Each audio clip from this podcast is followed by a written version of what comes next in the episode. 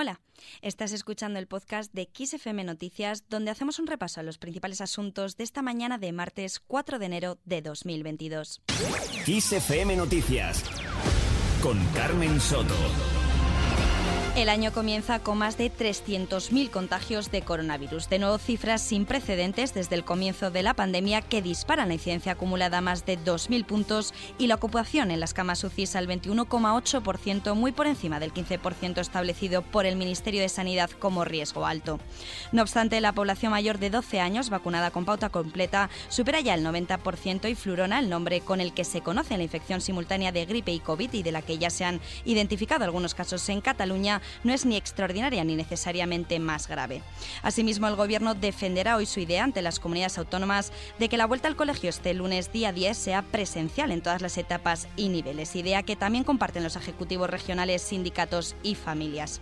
Posteriormente, las ministras de Sanidad, Carolina Darias, y de Educación, Pilar Alegría, y el ministro de Universidades, Joan Subirats, comparecerán en rueda de prensa para detallar las condiciones de esta vuelta a las clases tras la reunión del Consejo Interterritorial del Sistema Nacional de Salud y de las conferencias sectoriales de educación y política universitaria.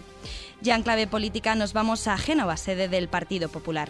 Ni una palabra a los cuatro millones de desempleados que siguen en España. Todavía pretenden que celebremos las cifras de empleo con cuatro millones de desempleados. Ni una palabra a los seis millones de españoles en riesgo de pobreza severa, según Caritas. Ni una palabra al millón de familias que hace colas del hambre porque no pueden ni llegar a fin de mes ni una palabra al millón de hogares que tienen a todos sus miembros en paro. Acabamos de escuchar al líder del PP, Pablo Casado, quien ha colocado en estos primeros meses de 2022 a la economía en el centro de su oposición al gobierno de Pedro Sánchez, al que, según sus palabras, no van a dejar pasar ni una.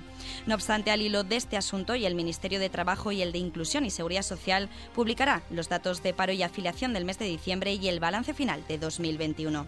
Asimismo, el INE publicará también la cifra de llegada de turistas internacionales y el gasto que hicieron en noviembre antes de la sexta ola del coronavirus. Además, actualizará la contribución del sector a la economía española en 2020, el año de irrupción de la pandemia, cuando antes aportaba más del 12% del PIB. Respecto al volcán de Cumbre Vieja, un millar de personas desalojadas hace más de 80 días por la erupción pudieron volver ayer a sus casas, cuya alegría se contrasta con la tristeza de más de 2.300 personas que han perdido sus hogares arrasados por la lava. Hoy los vecinos de las zonas donde se ha levantado la orden de evacuación siguen regresando a sus barrios en un proceso que llevará días porque incluso aquellas casas que no han sufrido daño alguno deben acondicionarse también. En lo que afecta a nuestros bolsillos, el precio de la electricidad en el mercado mayorista se ha situado para hoy 4 de enero en 152,15 euros el megavatio hora. Esto supone 2,15 euros, un 1,42% más que el fijado para este lunes, según los datos del operador del mercado ibérico de la electricidad. Cambiando de asunto, récord de temperaturas en España. Durante las jornadas previas a fin de año, Nochevieja y los primeros días de 2022 se han anotado las más altas desde que existen registros con máximas de hasta 6 grados superiores a lo normal en esta época del año y con marcadores equivalentes a los que se alcanzan en España últimos de abril o primeros de mayo. Por otro lado, para hoy la Agencia Estatal de Meteorología espera que un frente atlántico recorra la península de oeste a este. Así, en el tercio norte peninsular habrá cielos nubosos con lluvias que serán localmente fuertes en Galicia. En el resto de la península intervalos nubosos sin descartar alguna precipitación débil y en Canarias predominarán cielos despejados. En cuanto a las temperaturas, en aumento en el área mediterránea y bajo Ebro y en descenso en el resto del país.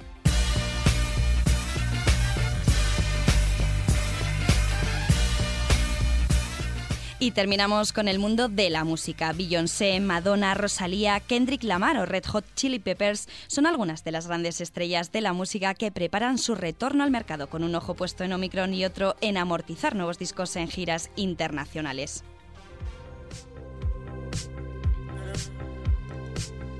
Por su parte, The Weeknd, uno de los artistas con mayor éxito global de la actualidad, ya ha anunciado por sorpresa que su quinto disco de estudio verá la luz de forma inminente este mismo viernes. El canadiense ha anticipado un nuevo universo sonoro a través de un vídeo publicado en las redes sociales en el que una voz en off susurra que el álbum Down FM ha estado demasiado tiempo en la oscuridad, pero que ya es hora de salir a la luz y aceptar su destino con los brazos abiertos.